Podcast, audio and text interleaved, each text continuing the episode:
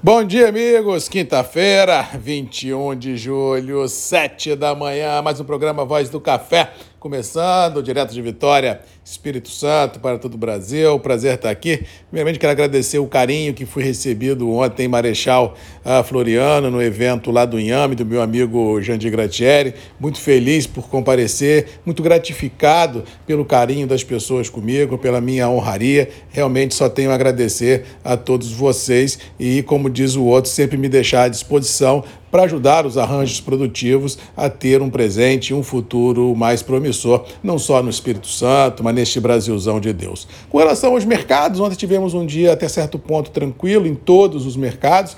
Ah, das commodities agrícolas, as metálicas, ao petróleo, ao mercado acionário. O mercado ganhou uma pasmaceira muito grande, um processo de consolidação ante as recentes volatilidades, já que não houve, assim, de fato, de direito, um grande fato novo capaz de mudar esse cenário de forma contundente, ou seja, tudo que foi visto ontem está mais ou menos posto no mercado já há alguns dias e isso inibe grandes volatilidades nos mercados internacionais. Para variar, tivemos ontem no final dos trabalhos mais uma vez queda nos estoques de café certificados em Nova York, mais 8 mil sacas. Daqui a pouco vamos romper a casa dos 700 mil sacos de café e isso vai deixando os terminais internacionais bem consolidados nesse viés de recuperação e não acredito em mudança deste cenário no curto e médio prazo. Internamente, o dólar voltou a namorar os 5,50 isso ajuda a sustentação dos preços internos do café,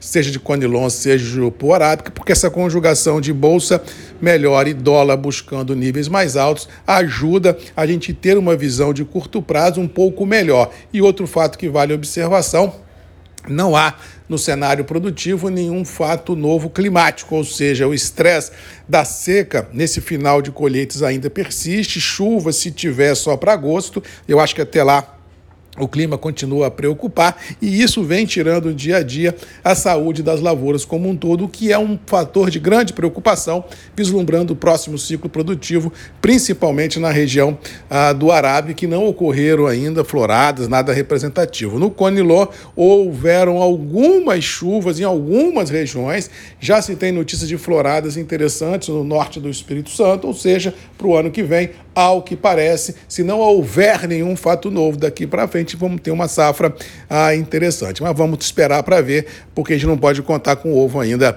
dentro da galinha. Mas no mais, para hoje, acredito que Bolsa continue sustentando o intervalo. Eu acho que dólar pode namorar outra vez os 5,50 e preços internos do café deverão se manter sustentados em reais, sem grandes novidades no radar. No mais, um abraço a todos, boa quinta-feira, obrigado Marechal Floriano, meu amigo Jandir Grantieri, o rei do Inhame, pelo carinho que fui recebido na região e como sempre podem contar comigo, porque Marcos Magalhães é a voz do café, mas também é a voz do agro, é a voz dos arranjos produtivos desse estado do Espírito Santo. Fiquem com Deus, um abraço, boa quinta-feira e até amanhã.